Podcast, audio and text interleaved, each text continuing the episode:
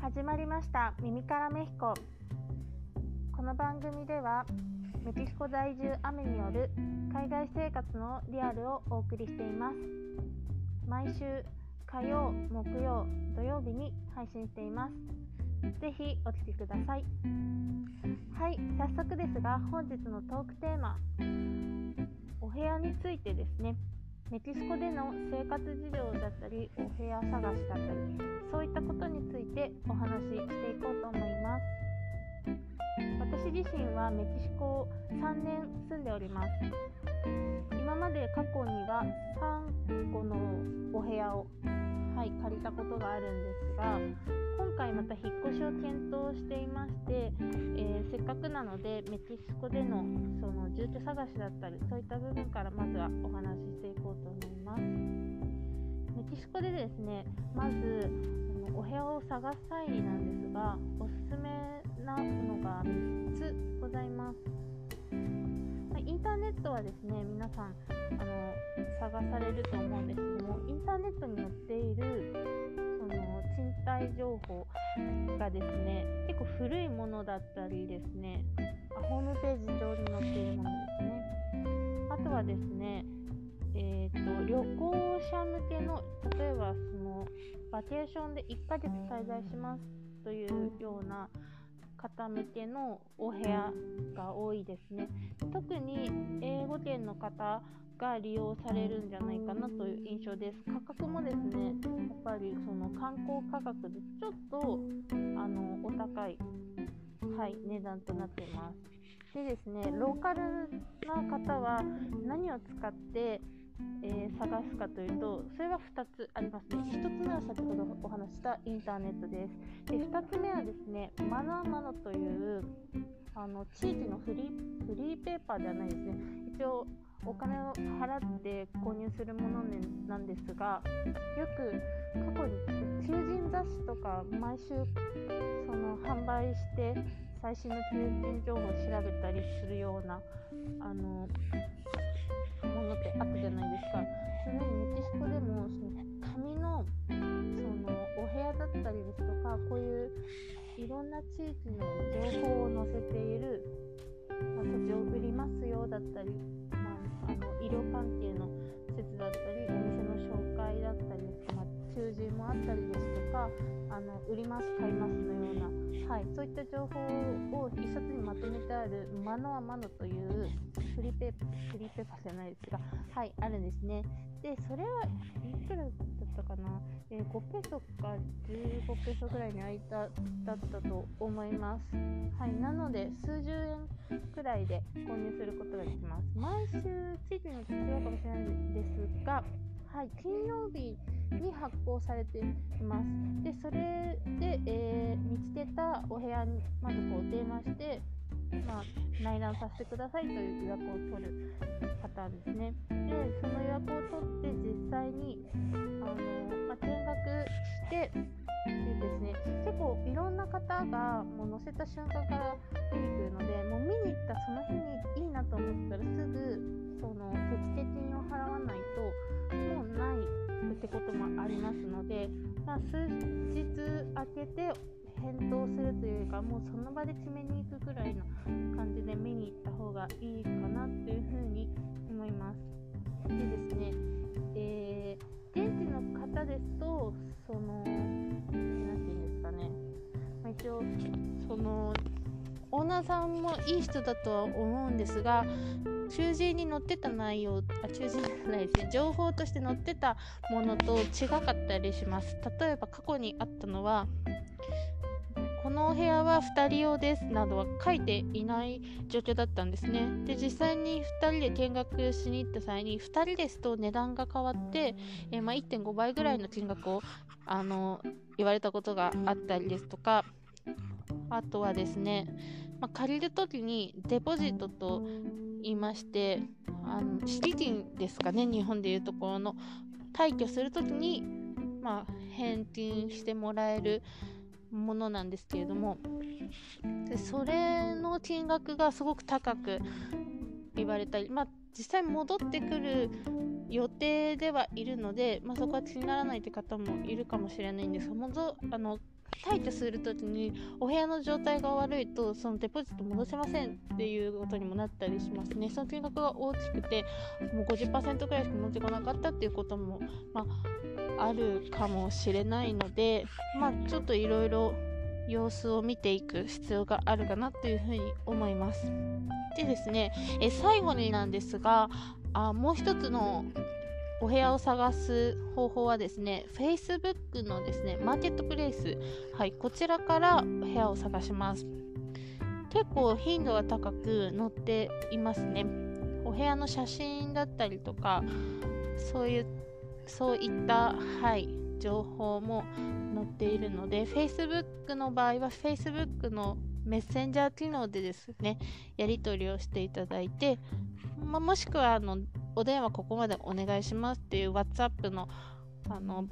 番号が書いてあったりするのでそちらでコンタクトを取って、まあ、同じくですね、え内覧をして、まあ、決めていくという流れとなります。はいでですね、えー、その3つの方法で探すんですけども実際じゃあお部屋を探すってなった際にいろいろそのそうですね。え変わってくるのがですねまずペットが OK か OK じゃないか。これも表示はあります。あとはですね1人用の部屋ですだったり2人用の部屋ですとかファミリー向けですだったりあと小さなお子様 NG ですっていう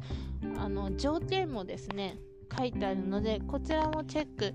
していくといいかなと思います。やっぱり1人用の部屋ではちょっと狭いですがそこで2人となると高い、ね、値段を言われたりすることありますね。過去に私3人で暮らしたタイミングがあったんですけれどもその時はですね大家さんにちょっと入居する時から1人増えると、まあ、この金額になりますっていうことでだいたい20%ぐらい値上がりしましたね。はい、そういったこともありますので、えー、入居の際には今後どのくらいいて、まあ、どどのように生活するかっていうのも結構話しておいた方がいいかと思います。はい、でですねお部屋なんですが日本の場合ですと家具家電がついている賃貸物件って結構少ないんじゃないかなというふうに感じております。何もないすっからかの すっからかんはい。のお部屋をこうレンタルすると思うんですがこちらではですね、まあ、ほとんど半分以上の物件は家具が備え付けなんですね。家具家電が備え付けです。で実際に何があるかというとまあそれもピンキリなんですが、えー、ベッドだったりですとか、まあ、テレビもついてますね。冷蔵庫もコンロも、まあ、テーブルと椅子もついていて今すぐ暮らせますっていう状況です。横で、まあ、スーツケース1個でお部屋にしても、まあ、食器もあるしあのー、ま、ちょっとそうですね調理もできるし普通に寝るところもあるしという感じで過ごせるので案外日本からもし移住されたりする場合、そこまで必要なものないんじゃないかなというような印象です。で、現地でも3回引っ越ししてますので、大きな荷物ですね。冷蔵庫ですとかベッドを移動させるのはかなり厳しいかなということで私もこの3つの住宅はですね全部家具備え付きの物件で引っ越しをしております。それでも衣類だったりとか日常品の量って結構集めるとすごい量になるので、まあ、車で何往復かしたりですとか、まあ、徒歩3分ぐらいの距離で引っ越しもしておりますので自分で手で運んだりとかですねそういった感じで引っ越しを過去にしましたはいでですが、えー、次ですが家具のありなしもあるんですけれども家賃の中に、えー、光熱費が含まれている場合と含まれていない場合がございます。これも結構変わってきますね。はい、水道代はですね人にもいるんですが2人暮らしで水道代約1000円くらいの料金となります。はい、でですねガスはですねガスのあのタンタンクですかね、うん、筒状の、はい、あちらをもう備えしてあるんです。けどもこの間交換しました。はい、で前のこの家に暮らしてていた方ですね。そちらがもうちょっと残りあと少しで置いてったそのガスのタンクなんですけどもそれをこの間使い切ってしまって新しく購入したんですけどもそれが約、え3000円くらいでしたね。で結構持つと思います。何年も持つんじゃないかなという印象ですね。実際使い切ったことないので不明なんですがあの小型のではなく肩の高さぐらいまであるので1メートル以上するタンクのものですね。こちら3000くらいです。で次にですねインターネットですが1月、えー、大体2500円ぐらいからですかね。部屋のあのインターネットですね。はい。Wi-Fi のはいタイプですね。こちらはですね2500円ぐらいなんですがポケット Wi-Fi のようなものありましてそちらはですね、まあ、月に毎月払う場合もありますし移動した時だけ使いたい場合の人のために、まあ、10日間でいくらだったり2日でいくらとか、まあ、1日単位1日単位か分かんないんですけど割と1ヶ月未満でですねそのプランを選べたりするポケット Wi-Fi もございます。はい、その中でお部屋のインターネットと、まあ、ガスと水道が家賃に込みな場合もありますしこれらはまた別ですよという場合もあります。はい、で今住んでいるところはですね水道ああと電気代ですね。電気代はですね電気代はだいたいですね1500円ぐらいじゃないかなと思います。ただですね、エアコンを使っております。エアコンを使うと、まあ、3000円いくか、それはちょっと行き過ぎですが、それは過去にないんですけども、で、電気代に関してはですね今ので言うと建物で合同の電気代なので実際私たちだけでいくら使ってるかっていうのはちょっと把握しきれていないんですね。なので、まあ、3分割して支払っているような状況です。過去の、えー、お部屋もやっぱり同じフロアですね。前回は3階に住んでたんですけど2部屋あったので隣の部屋の方と合同の電気代で半分ずつ払ってたりとかしてるのでちょっとこう、まあ、使っても使わなくても金額が読めなくて節電などはちょっと難しいかなという感じですね。はいそのようになっております。で、えー、実際ですね、えー、家賃はどのくらいなのかなということなんですがはい現地の方でですね、えー、1人で1人暮らしをしている人って結構稀だと思います。1人で暮らすというかよどちらかというと家族だったり友人と住んでいる方が多いんですけどもでシェアハウスとして、えー、お部屋を借りるとなるとだいたい1万円くらいから、はい、1月ですね借りることができると思います。で次にですねお二人暮らしだったり 1LDK ぐらいの大きさですね。はい。こちら2万円からはい2万円前後で、はい、探すことができるかと思います。で 2LDK だったり家族向けもしくは旅行者向けの結構ホテルのように内装が綺麗なお部屋を探すとなると、まあ、月に5万円からですね、まあ、バルコニーや駐車場もついてることが割と多いんじゃないかなというふうに思います。はい大体この辺りですね。この金額でまああの家具家電そしてまあ、電気代、水道代、光熱費、インターネット、こちら込みもしくは別でですね、ピンからチリまでお部屋はありますね。はい。でですね、次にですね、生活していて、あ、日本と全然違うな、だったり、ちょっと困るなっていうことが多々ありますので、こちらをご紹介していこうと思います。はい。皆さんも海外に行った際、まあ、ホテルだったりですとか、はい、宿泊した時にあーちょっとこれはなって思うことって結構ありましたでしょうか？過去に。はい。どうでしょうか？はい。ではですね早速ですがご紹介していこうと思います。まずですね、えー、水道に関してなんですがこちらではですねやっぱり水道水は飲めない状況なので、えー、20リットルのボトルですね。よくウォーターサーバーで日本でも結構あるかと思うんですが段ボールの中に袋に入った水でこうセットしたりするものだったり元からタンクで売ってるではなくこう配送されたりするものがあると思うんですがこちらでもですね20リットルのプラスチックのちょっともう硬いプラスチックのボトルをですね購入してそちらを飲み水として、えー、飲んでおります。でこの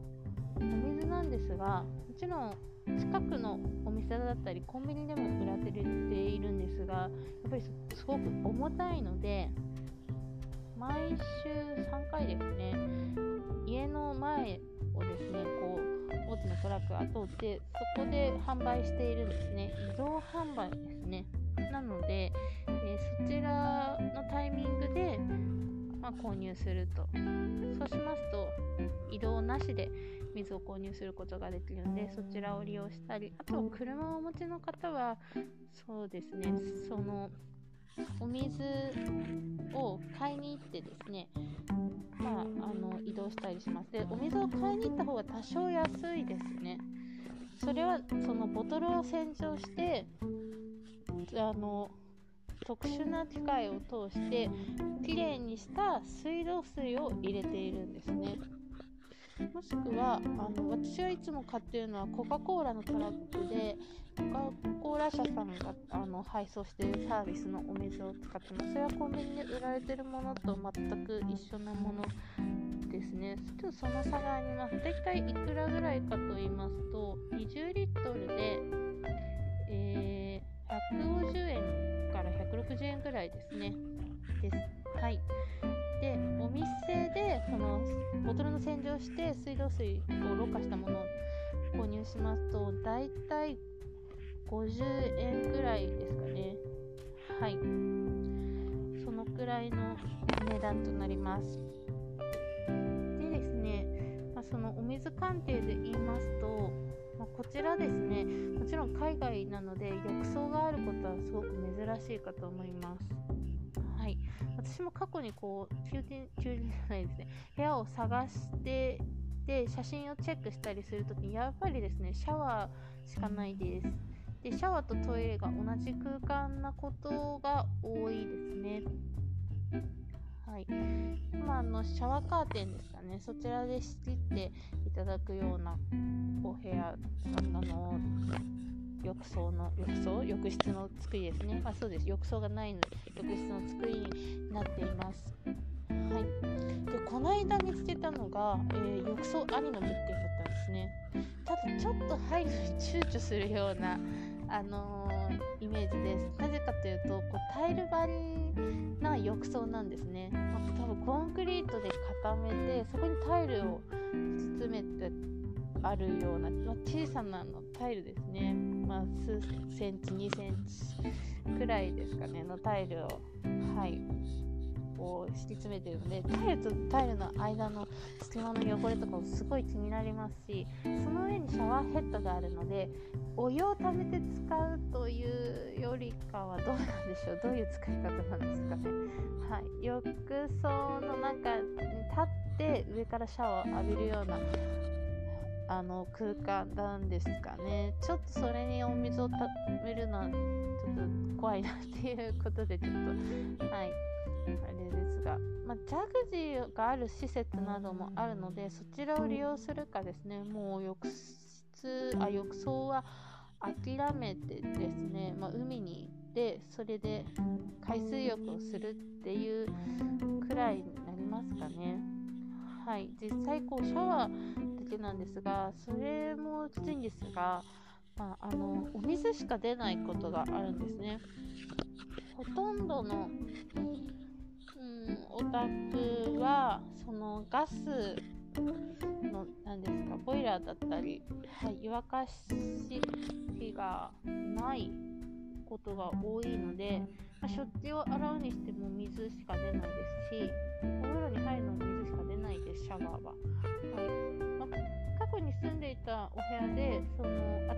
が出る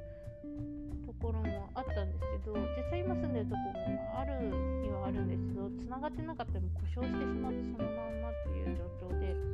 まあ、使えてないですね。なので水しか出ない状況です。ただ実際暑い地域なので、まあ、それでもまで影響しないかなっていうのはあるんですが12月など実質的にですねすごく寒い時はですね何をするかというとあの大きなバケツに水を溜めてですね夜間だったりあのそういったもので、まあ、お湯を沸かして沸騰したものを入れてぬるくする。もしくはあとはですねコンセントに挿してこうスティック状というかあの、まあ、結構大きいんですけども3 0センチぐらいありますかね。あのその何でしたっけ？あの熱を発する機械ですね。日本でも多分そのあ浴槽の中にこう機械を入れてその熱であったかくしたり保温できるみたいな機能があると思うんですけどそういったものが。でそれの簡易版ですね。もう本当に簡易的な作りで。それをですねバケツ1つぐらいですとバケツって結構大きいんですけど膝ぐらいまで浸かるような、はい、大きめのバケツですね。でそれも10分15分あれば熱々かなというような状況です。ただ結構電気代かかりそうですよね。まあそんな感じで。特に寒い日はそれを使っています。はい。水しか出ないのちょっと厳しいですよね。はい。でですね、まああのー、日本ですとお部屋の、まあ、DIY だったりそういったことって結構頻繁にあると思うんです。けど、まあ、壁紙を変えたりですとか、はい、こちらはですねあの家自体が木造ではなくレンガとコンクリートで作っている家が多いです。で家と家の間も隙間を開けずにつながるように、まあ、つけるような状況ですね。はい、なので隣のお宅のなんか物音とかも結構聞こえたりします。はい、でですね、えー、まあ壁紙がないのでこちらペンキで部屋のイメージを変えることがほとんどですね。でですねえー、まあ、大家さんの状況にもよるんですけど、まあ、白い壁もまあ基本的に多いんですが、カラフルですね、ここだけ緑にしてみたとか、部屋全体黄色かったり、もちろん外観もイメージを変えて、まあ、赤い外観だったりとか、もう本当に好きな色ですね。かなりいろんな色のお宅があります。はい。そのような感じ々その色を変えて楽しんだりとかも結構ありますね。はい。でですね、次ですが、あのあ、これまたびっくりした出来事なんですけれども、え過去に一番最初に住んでた部屋のことなんですけれども、まあ、部屋があってですね、まあ、玄関の横に階段がありましてでそこを上がるとまあ、上のバルコニーですかね、はい、屋上に出ますと、ま屋根付きの、ま、洗濯物干したりするような空間があるんですけれども、でそちらでですね、まあ、あのなんか物音がするなって思って見たら、すごいもうでっかいイグアナがいたんですよ。どのくらいでかいかというと、自分の肩幅より広いです。はい。片方より広いくらいのイグアナがいて、ま、ちょっと驚きましたね、まあ、あの屋根屋根というかもうその日差し、はい、あの日よけ、はい、のところに隠れてっちゃったんですけどボワーと思って。で、えー、まあ、それのタイミングはですね雨季が始まる、はい、これから雨がたくさん降るなっていう時期の前に、家の裏のところにですね小さな川があるんですけどもそこに生えまくったですね雑草がはいほんとすごい身長以上あるような草木をですね全部買ってたんですね。で多分その辺に生息してたんだと思うんですけどもそこからですねいきなり植物を刈られて生活習慣が変わったものなので多分井川さんもびっくりしてそのうちの屋上に逃げ込んだっていう状況だと思うんですけども屋上に来れるの、まえー、まあ、2階建ての屋上なんですけども、まあ、隣の家もう同じくらいの高さではないのでどうやって登ってきたんだろうってそう思うんですけども。まあとにかく、まあ、登り方がいろいろあるんですかね、まあ、本当にびっくりしました。もうその時はですねあのー、びっくりすぎて、ま、動画に1回目撮れなかったんですよ。は あみたいな感じで。ですがまあ、今日もいるかなと思って、まあ、翌日また洗濯物を干しに行く時に上がったらやっぱりいたのでその時は取れましたね。ただちょい近づくともう分かってすぐ逃げちゃうので結構望遠ですからズームですね。ズームで撮ったんですけどすごい画像荒いんですけど撮れました。はい。まあイグアナが住んでいるところ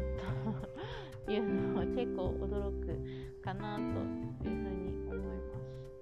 す。はい。そのような感じでですね、えー、まあ、部屋情報と、まあ、住み、住み方ですかね。メキシコに来られる際旅行が多いと思うんですがもう移住を決めたよっていうようなそのような方にも結構参考になるようなお話だったんじゃないかなっていうふうに思います。はい、この番組ではですねあのメキシコに関することをこう話しているんですが皆さんが聞きたいことですとか疑問質問など、はい、トークテーマなどご希望がありましたらぜひメールアドレスもしくは SNS からですね、えー、ご連絡いただけるとありがたい助かりますというふうに思っております。でその際にですね紹介する、まペンネームですかね。はい。こちらも一緒に記載していただきますと大変助かります。はい、いかがだったでしょうか。本日も、えー、最後まで、えー、ご視聴いただきましてありがとうございます。また次回お会いしましょう。それではまた。バイバーイ。